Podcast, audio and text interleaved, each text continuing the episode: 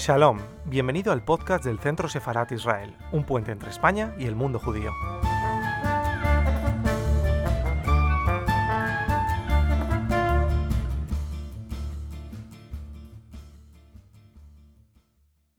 ¿Qué significa ser judío hoy en el siglo XXI? Ser judío en el siglo XXI es un desafío de reinterpretación de los valores de una cultura muy antigua, aprender y descubrir cómo plasmarlos y manifestarlos en, una, en un escenario totalmente moderno, distinto. O sea, ser judío en el siglo XXI específicamente eh, es, es el, el desafío de, de mantener una cultura antigua en un mundo moderno, sin caer eh, en una especie de, nostalgia o museo o solamente en, en, un asunto histórico, sino darle vida. Es muy difícil cuando uno tiene una cultura tan antigua eh, darle vida. Generalmente las culturas antiguas quedan para uso de científico, de estudio o de museo. Y lo que tenemos que hacer como judíos, me parece que el desafío de cada judío es eh, darle vida y actualidad a esos conceptos que fueron vertidos y enseñados y difundidos hace más de 4.000 años. Y no todos tienen esa capacidad, porque para eso hay que estudiar el judaísmo, hay que descubrirlo, hay que profundizarlo. El judaísmo es, como, como toda religión, tiene esencias. Las esencias van recubiertas con, con historias, con leyes y nosotros como misión tenemos que ir al fondo de la cuestión y saber cuál es la raíz, cuál es la, el alma. O sea que después de 4.000 años puede ser que un judío no reconozca el alma y la esencia del judaísmo, porque pasó tanto tiempo y se queda con la parte superficial. Pienso que ser judío en el siglo XXI es un desafío, y el desafío consiste en descubrir la actualidad que tiene nuestra milenaria cultura. Y en este sentido, ¿qué valor tienen hoy las, ese, ese, esfuerzo que se está haciendo en muchos países, ¿no? también aquí, eh, por mantener las raíces sefardíes, esa conexión con esa España de hace 500 años? Bueno, la, la, cultura sefardí en el mundo judío en general, y no solamente en el mundo judío sefardí, es eh, prácticamente eh, la que marca la línea de pensamiento y de conducta de, de toda la nación hebrea. Porque eh, los sabios que se forjaron en, en, la península ibérica, en España específicamente, eh, son los que hasta hoy en día eh, actualizaron y pusieron, ayornaron, pusieron al día la tradición. La tradición, la misión de los rabinos es justamente hablarle a la generación actual. Y la última, digamos, actualización grande que se hizo en la historia fue en España. Y hasta hoy en día seguimos, todos los judíos del mundo, sefaradís, y Ashkenazi siguen con los grandes maestros sabios y rabinos de, España. Por eso, hay una pasión y una, un anhelo de mantener viva esta, eh, toda esa epopeya eh, sefardí, española, judeo-española, porque ahí está eh, la esencia de la continuidad de la tradición hebrea.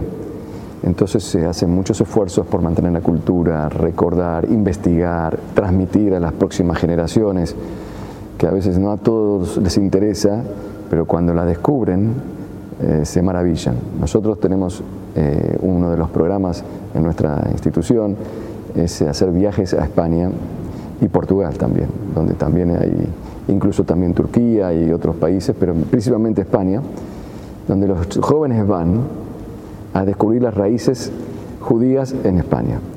Todos los años mandamos un grupo de jóvenes universitarios. Van de una manera y vuelven maravillados porque no se imaginan, hasta que no llegan ahí, eh, aunque no quedó físicamente ningún edificio, ninguna estructura, pero la experiencia de vivir en España y estudiar ahí sobre las raíces judías en, en vuelven maravillados. Eh, ¿Qué importancia tiene el diálogo interreligioso hoy en día? El diálogo interreligioso tiene un valor sumamente eh, clave en lo que es la paz y la armonía de la sociedad. Eh, desde los tiempos remotos, los conflictos entre los pueblos tenían una base sustentada en las creencias religiosas.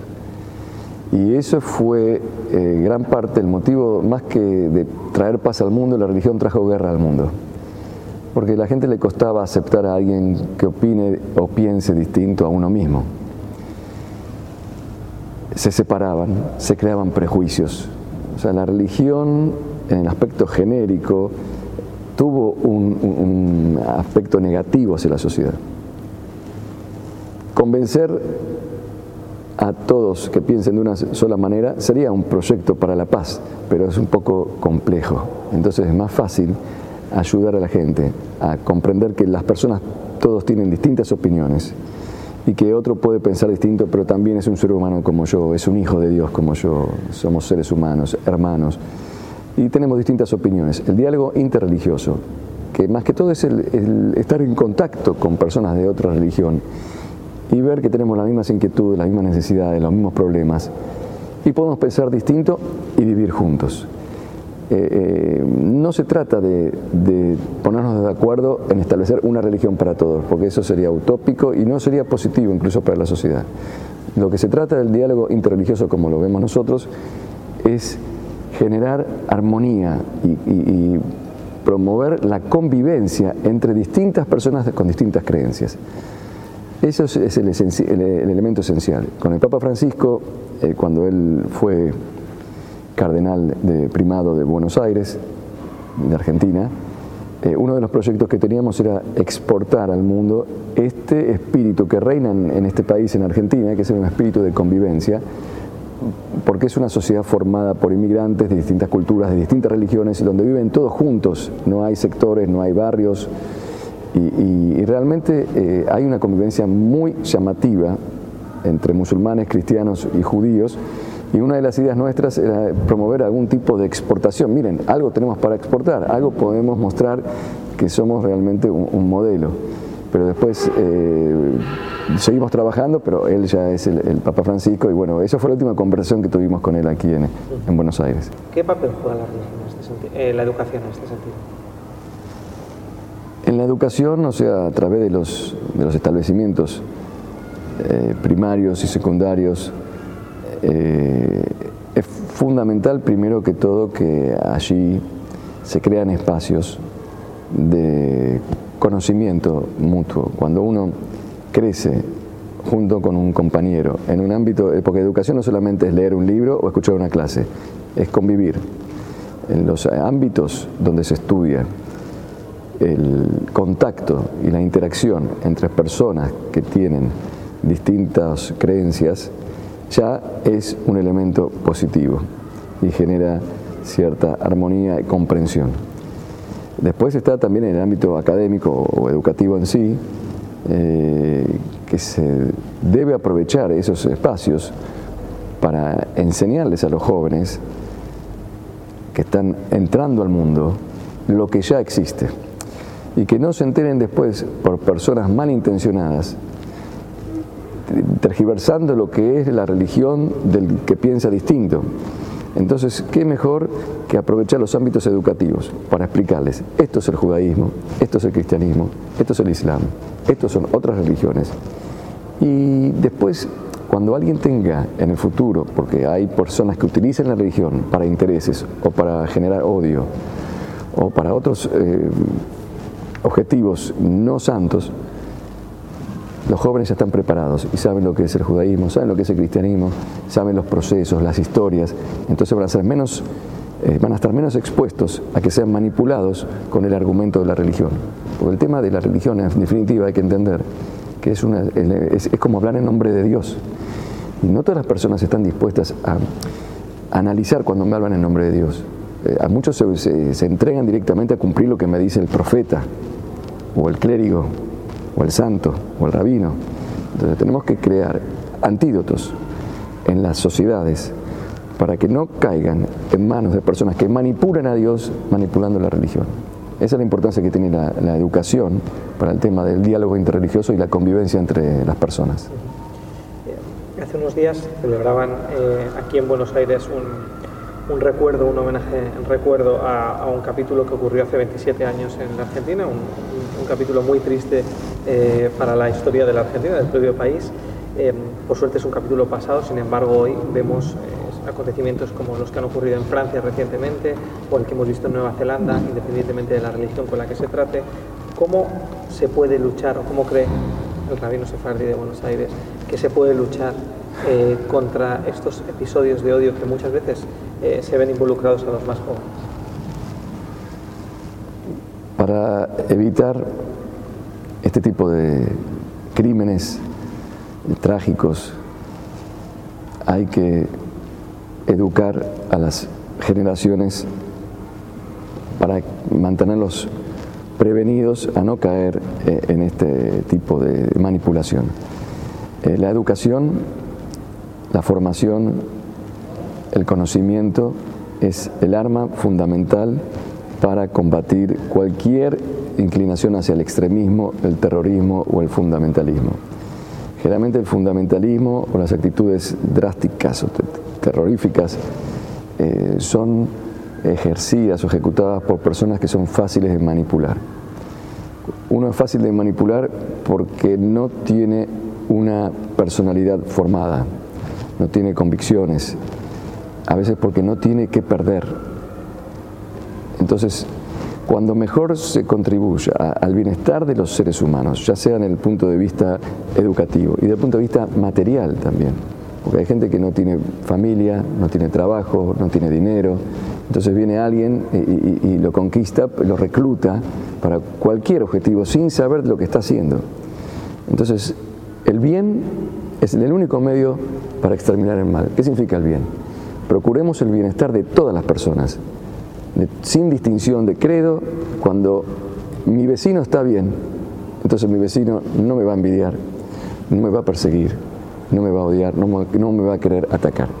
Cuando mi vecino está mal, entonces puedo sin querer generar la envidia y el, odio me puede hacer mal. Había una, historia famosa de un, hombre próspero eh, en un campo y, todos los demás no prosperaban y él prosperaba. Entonces eh, eh, eh, preguntaron, ¿cómo haces para, por qué prosperamos más que los demás? Dice, porque yo los buenos granos que tengo de trigo, se los doy también a mis vecinos que tienen campos para que los planten. Las aves que van mezclando las, las, las semillas de un campo al otro, cuando me traen la semilla del vecino, me traen mi propia semilla que es la buena. Entonces siempre mi campo tiene buenas semillas.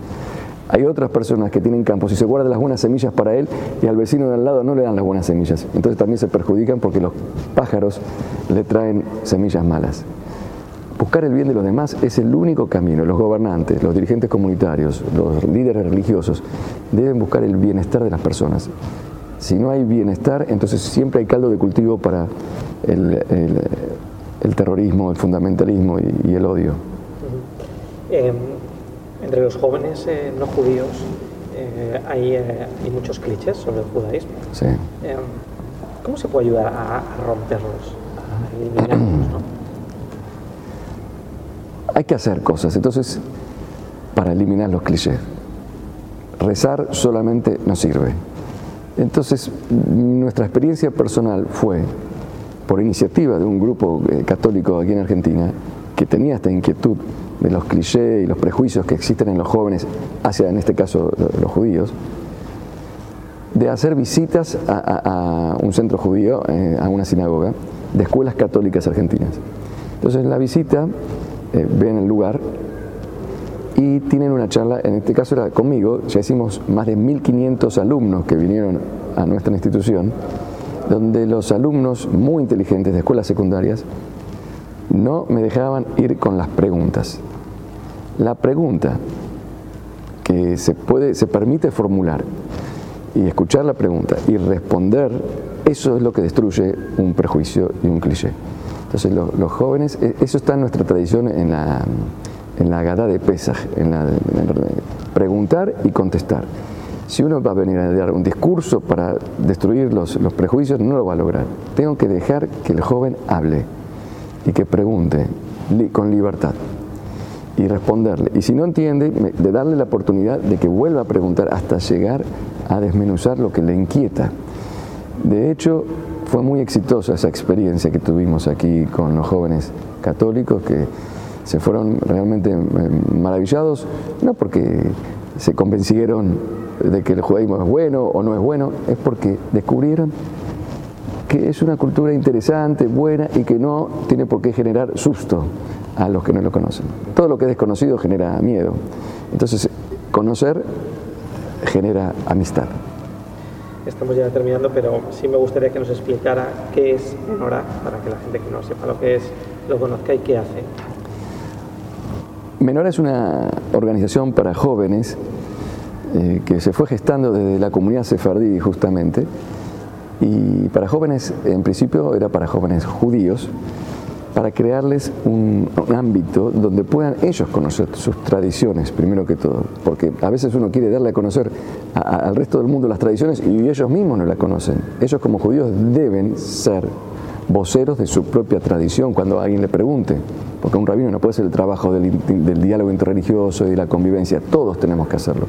Entonces este primer eh, fundamento de esta organización, que se hizo muy grande eh, para todos los jóvenes universitarios, en Argentina es que los jóvenes descubran sus propias tradiciones eh, eh, hebraicas, judías.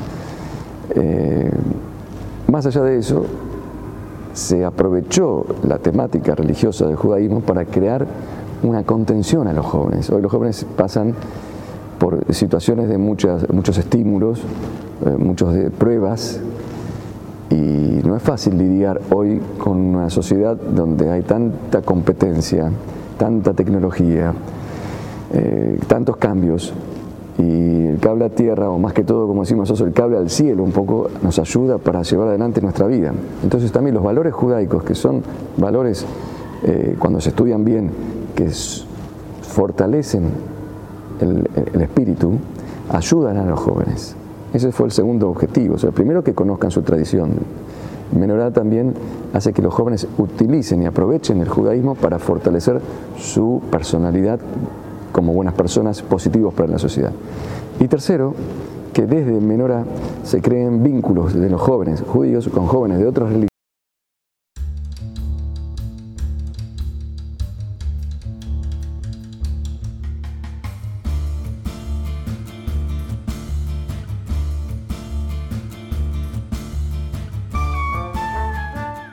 Estás escuchando el podcast del Centro Sefarat Israel. Gracias por seguirnos.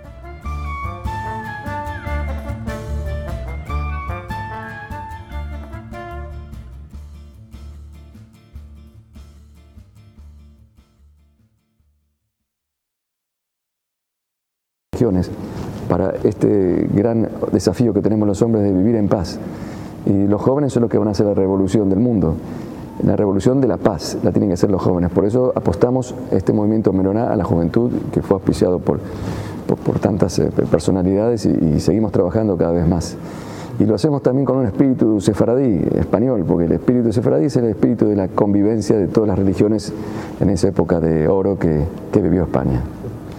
Mi nombre es Isaac Saca, soy el gran rabino de la comunidad sefardí de Buenos Aires, presidente de Menorá, que es Organización Mundial para la Juventud, y quiero aprovechar este momento para enviar un afectuoso saludo y una bendición a todos los amigos del Centro Sefarad en España, a quien tanto aprecio, a quien tanto valoro y que son es un centro digno de emular por todos los países. Me parece que en ningún país del mundo existe una organización así, gubernamental, que está tan consustanciada con los valores y los principios del judaísmo, los difunde y los genera un, diálogo de paz y de armonía con todos los sectores de la sociedad.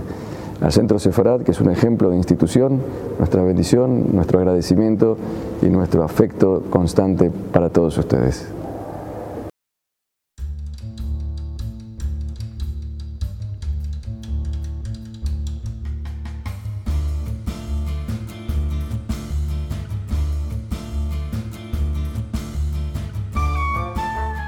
Gracias por escucharnos. Recuerda que también nos puedes seguir a través de Instagram, Facebook y Twitter con el usuario arroba Centro Israel o si lo prefieres en nuestra página web www.sefarat-israel.es.